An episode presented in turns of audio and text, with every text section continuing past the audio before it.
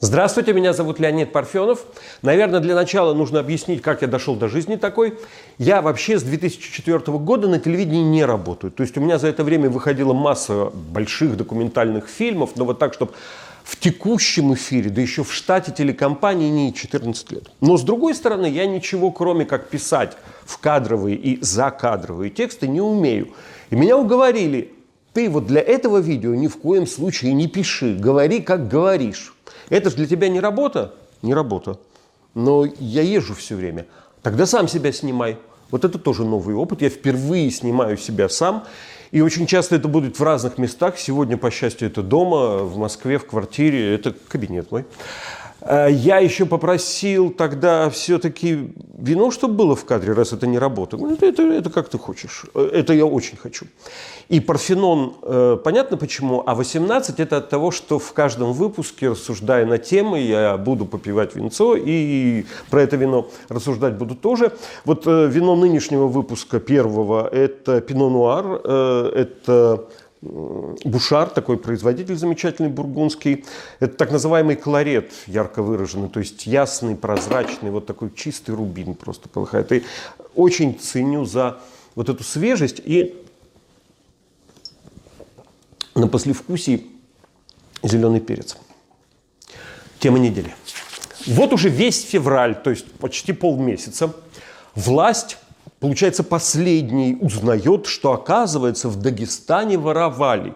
И рассказывает об этом нам, а то мы не догадывались. И все, кто памятлив на советскую эпоху, сразу вспомнили про хлопковое дело. Оно же узбекское. Это когда вдруг оказалось, что в Узбекистане все, вот и ЦК, и Совмин, и Верховный Совет, и все обкомы, облсполкомы, все воруют на чудовищных приписках хлопка. И одно только вызывало недоумение. А что в советской Туркмении не так? Или в советском Таджикистане? Там просто другой какой-то хлопок. А в советском Азербайджане или в Грузии всякий, кто там бывал, понимал, что все именно так. И все вот от постового милиционера вверх дальше расходится, и все так живут. И сейчас нам вот приявляют Дагестан.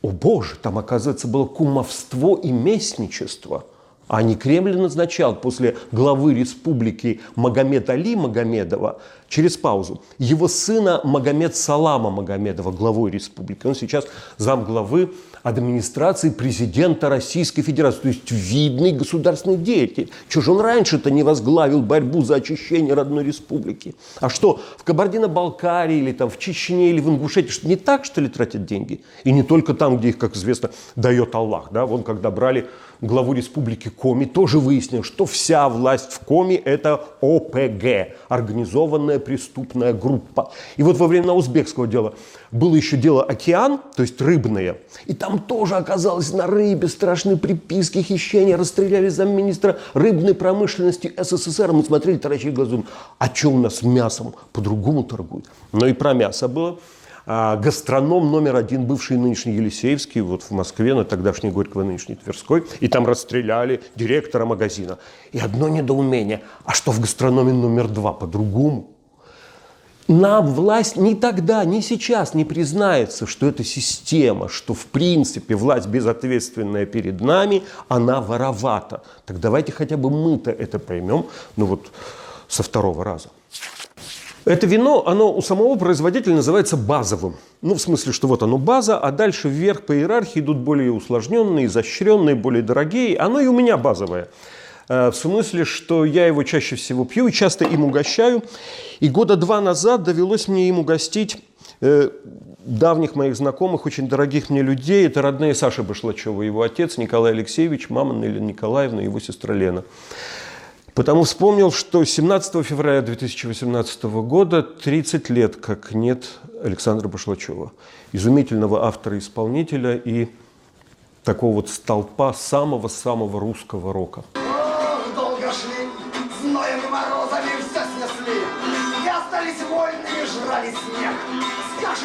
Березовой, и росли брови с колокольнями.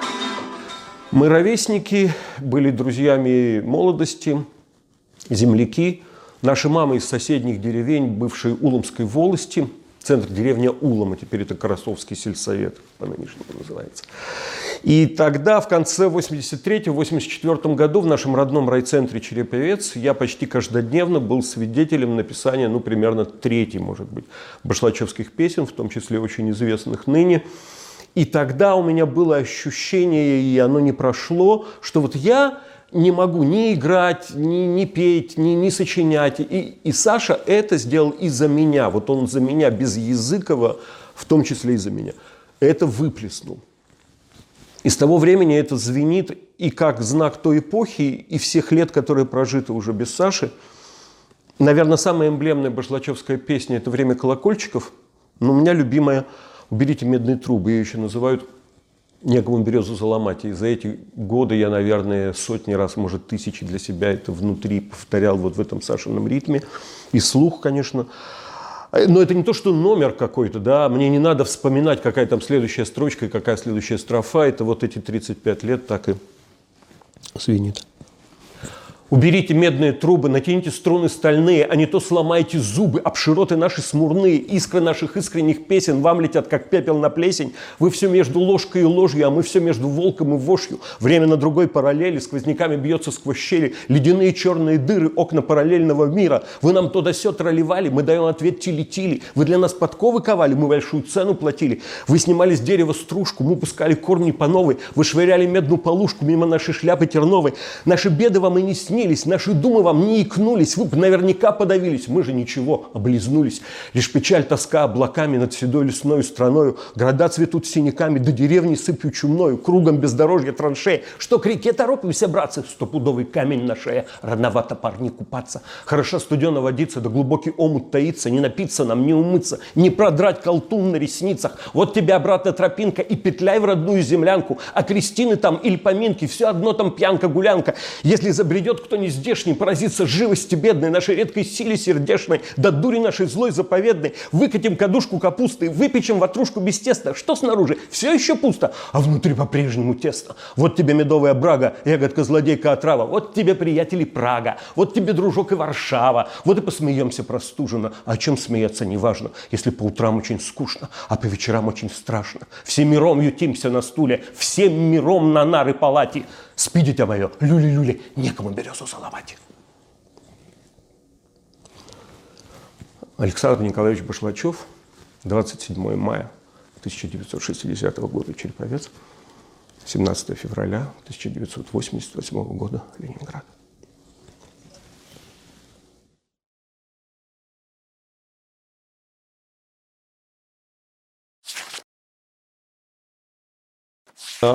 За отчетный период еще был у меня Берлин в очередной раз, летал на несколько дней по делу, я там частенько бываю. Вот, кстати, с Сашей Башлачевым мы все мечтали поехать в Германию, потому что мы еще и оба немецкий учили. Ну, конечно, невыездные были времена, никуда-то мы не поехали. Вот. А теперь, да, часто бываю, и подолгу в том числе, и есть у меня какие-то свои правила – Берлин – инструкция к применению, да? Ведь все-таки это считается самая динамичная, самая такая перспективная столица а, Европы, да к тому же по столичным европейским меркам не шибко дорогая.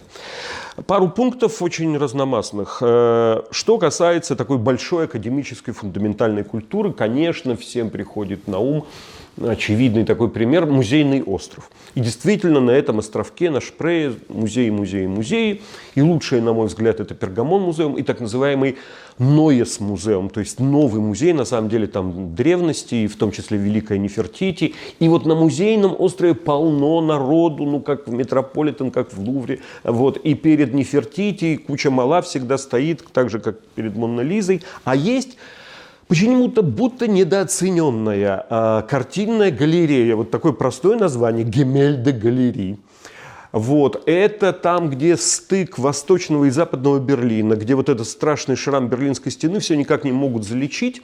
И все равно эта пограничная бывшая полоса выглядит каким-то недообжитой новостройкой, каким-то почти пустырем. И там стоит такое модерновое здание распластанное, а там коллекция картинная старых мастеров – прусских королей, одних главных владетельных домов Европы, прямо на уровне Национальной галереи в Лондоне. И там почему-то ни души. Вот просто все мыслимые и немыслимые Рафаэли висят, как будто для тебя одного. Я не знаю более комфортного во Вселенной места для их осмотра.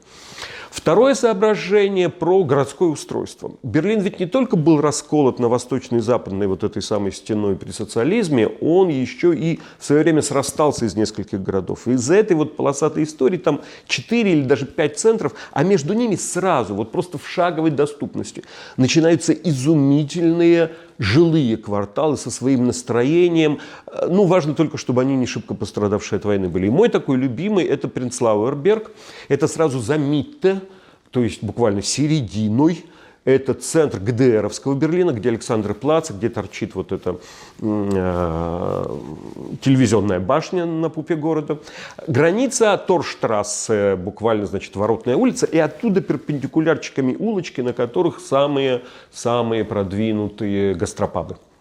Это такие форматы демократических ресторанчиков с авторской кухней и с невысокими ценами, но там все фуди собираются как тараканы на дуст, и бронировать нужно очень заранее, поэтому могу рекомендовать из них это Кордо Бар прежде всего, и номер два, наверное, Cats Orange, то есть буквально кошка оранжевая, не знаю почему, может потому что там много вот этих оранжевых биодинамических вин, и сразу за Торштрассе подъем вверх, потому что Принцлауэрберг это значит Принцлауэрская гора, но это не гора, это холм, горка, в общем, да, совсем-то небольшой подъем, и дальше кварталы, вот без изъянов прусской застройки 19 века. Изумительно такие напущенные, но со своим таким очарованием, с определенным стилем. А комфортные, кстати, эти квартиры, не современной такой планировки, это такие анфилады комнат, но если там снимаешь эту квартиру по Airbnb, то, в общем, и это тоже в кайф. И там жизнь на районе. Вот это столично,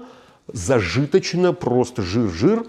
И с определенным вот стилем и шармом и заведение на районе, как это в Москве теперь принято выражаться. Например, Вайнберг на Винштрассе, то есть Винная гора в свою очередь.